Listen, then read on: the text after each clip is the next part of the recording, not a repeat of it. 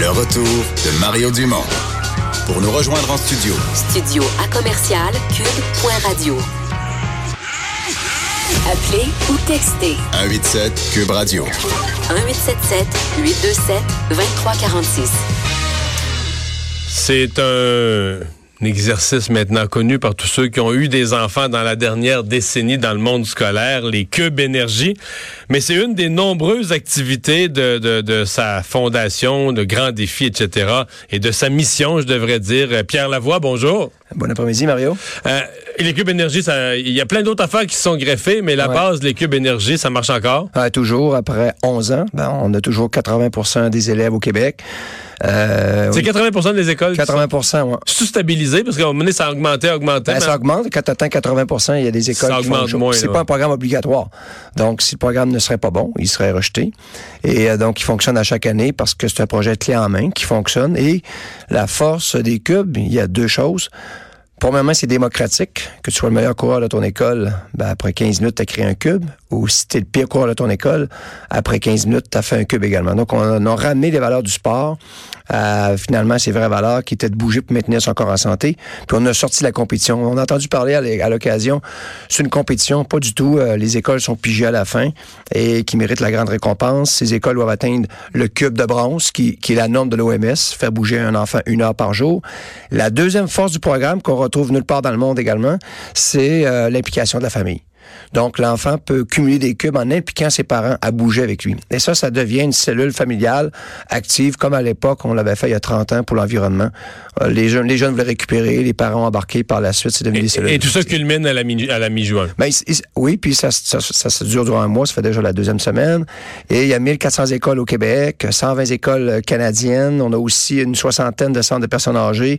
On a 600 CPA qui font des mini-cubes. Ah oui, il y a des centres de personnes âgées qui font des cubes? Oui, oui, oui. Ils font des cubes d'or pour eux. Ah, les cubes d'or. ça les fait bouger, puis ils bougent pour le petit enfant. C'est une simulation parce que souvent ils sont isolés. Et là, il y a une raison de bouger parce qu'ils veulent faire des cubes pour le petit enfant. Puis on a quelques écoles américaines maintenant. On a, on 10 000 enfants aux États-Unis qui ont commencé dans neuf États américains à faire quelques cubes. Il y a un bon potentiel aussi aux États-Unis, mais il y en a aussi en France, à Montpellier. Mais le cube, il est simple. Donc, il y a deux valeurs. Démocratisation de l'activité physique. On redonne les valeurs du sport, l'activité physique à sa valeur première, bouger pour maintenir notre corps en santé. Et la deuxième, impliquer la famille. Donc, ça crée un mouvement social, un courant. Les jeunes grandissent. Après 11 ans, ben, ils arrivent, euh, ils sont rendus à l'université, arrivent bientôt sur le marché du travail. On organise pour eux une grande course qui a eu lieu en fin de semaine. Donc, euh, c'est 5500 élèves qui se sont entraînés pendant 12 semaines, qui, oui, ont lâché l'iPad, puis euh, Ça, c'était des grands. Ça, c'était des grands. C'est de la fierté de leurs parents, bien entendu. Les parents les attendaient au stade olympique. Et ils vont courir 270 km en équipe, dans le plaisir, avec leurs amis, sans chronomètre tous nos événements, il n'y a aucun chronomètre parce qu'on veut pas qu'il y ait de comparaison, d'évaluation pour ne pas discriminer les jeunes. Bouger, ça devrait toujours être euh, bouger. On s'en fout de la façon que tu vas le faire. L'important, c'est que tu le fasses pour ta santé. Puis vu qu'on a beaucoup imprégné nos écoles euh, de systèmes de compétition au volleyball, au basketball, au soccer, au football, au hockey, ben ça a créé beaucoup d'exclusion. Il y a beaucoup de jeunes qui bougent pas aujourd'hui à cause de ça. On devrait travailler finalement à des modèles un peu plus qui ressemblent aux pays scandinaves où ils ont des approches extrêmement inclusives jusqu'à jusqu'à 14 ans, eux, ils ne touchent pas aux enfants. Ils les laissent, euh, on laisse les écoles développer les habilités des jeunes, développer leurs compétences.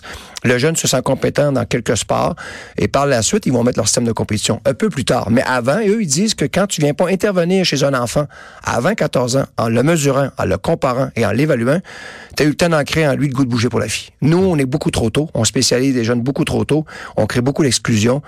On focus sur les champions, puis malgré tout ça, à la fin, on sait que dans le sport études, 50 des jeunes, après leur secondaire 5, ne font plus jamais aucun sport dans leur vie. Pourtant, on a focusé sur eux. Là. Et le Cube Radio, on est partenaire parce que des gens vont pouvoir gagner leur place pour la grande récompense euh, en allant euh, repérer et aimer la publication du défi des clubs énergie, des cubes énergie, pardon, sur la page Facebook de Cube Radio. Alors, vous avez jusqu'au 27 mai pour participer, puis euh, la famille gagnante va être annoncée le 28 sur nos ondes.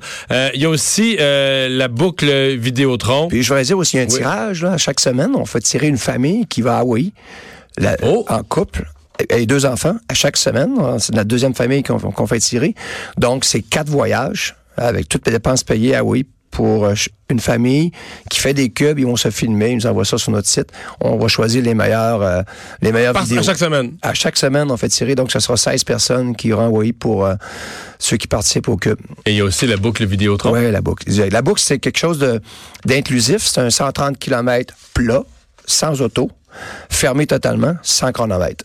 Donc, on peut le faire. Il faut s'entraîner, par contre. Le but, c'est toujours de faire quelque chose où on n'a pas le choix de s'entraîner, mais on va le faire sans pression, sans se faire évaluer, sans se faire mesurer. Et euh, si tu pédales en fou, ça donne absolument rien. Il n'y a pas de chronomètre. Le but, c'est de réussir à faire la distance, changer ton mode de vie. Tu deviens ben, par la suite une autre personne. Tu as influencé ta famille dans ce changement.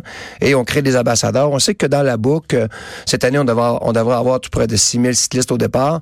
Euh, la grande majorité, on avait déjà mesuré, tout près de 80% étaient des gens qui étaient presque sédentaires, qui avaient utilisé le vélo comme outil de changement. Donc, c'est un autre événement qu'on a ajouté lors du 1000 km parce qu'au 1000, il y avait seulement 1000 cyclistes. Puis moi, je me disais, on peut pas changer le monde avec 1000 cyclistes. Ajoutons une étape pour inclure encore plus de monde. Puis bien entendu, tout ça se termine aussi en octobre avec la marche des médecins.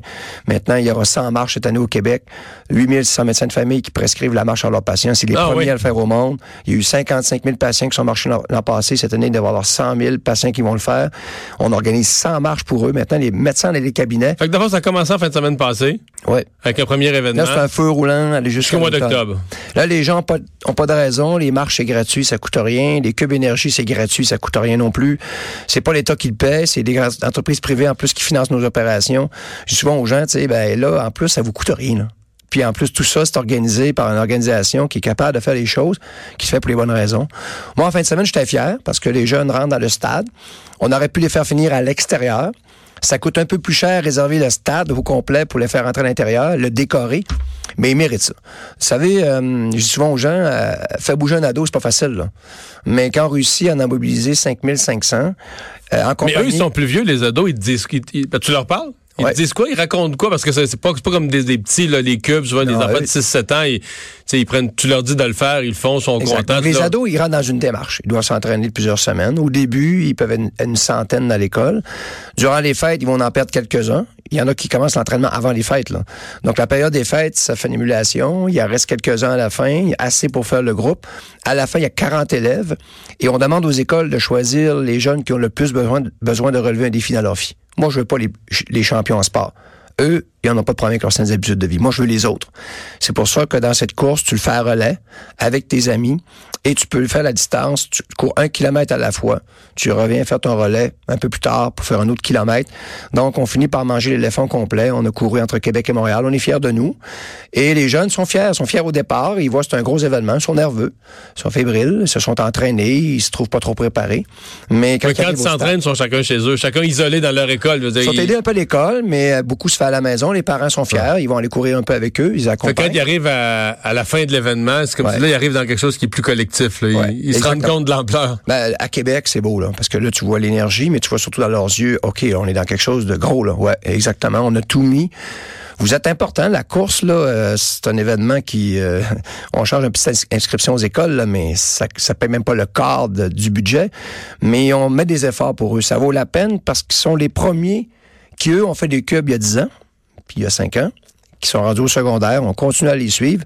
Ils sont les premiers qui arriveront dans la société qui, comme dans l'environnement, ont commencé à apparaître et nous, pas nous imposer, mais nous suggérer des changements. Aujourd'hui, ils sont dans la rue, là, et ils proposent vraiment un changement radical euh, vers l'environnement, pour l'environnement.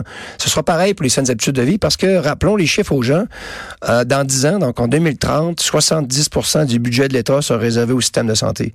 Il ne restera qu'un maigre 30% pour reconstruire la moitié des écoles primaires. Au Québec, il y a 2300 écoles primaires. La moitié sont à rénover et à reconstruire. Ça coûte entre 12 et 17 millions chacune. La moitié des 454 écoles secondaires sont à refaire à neuf. Ça va coûter entre 50 et 85 millions par école. Donc, euh, quand il restera comme 30% du budget de l'État pour juste pour ça, construire des routes, stimuler l'économie, on sait que ce ne sera pas suffisant. Donc, inévitablement, d'ici les dix prochaines années, la prévention devrait prendre sa place. Moi, je considère qu'arrêtons d'augmenter l'espérance de vie maintenant des Québécois. Euh, com- com- commençons par augmenter l'espérance de vie, qualité de vie, et peut-être on pourrait faire un déplacement À ce moment-là, on pourrait continuer à augmenter l'espérance de vie. Mais il faut d'abord augmenter l'espérance de vie, qualité de vie qui est trop basse au Québec, qui est 7 ans inférieure aux pays scandinaves. Eux ont la même espérance de vie que nous, 82 ans en moyenne, mais ils ont une espérance de vie, qualité de vie beaucoup plus élevée que la nôtre, 7 ans de plus. Donc, nous, on rentre beaucoup trop tôt dans le système de santé, et ça, c'est dû à nos comportements. Donc, travaillons à augmenter cette barre qui nous permettra d'augmenter vers le haut. Pierre Lavoie, merci beaucoup. Bonne Merci, chance Mario. pour tous ces événements et cette saison. Salut. Mario. On s'arrête.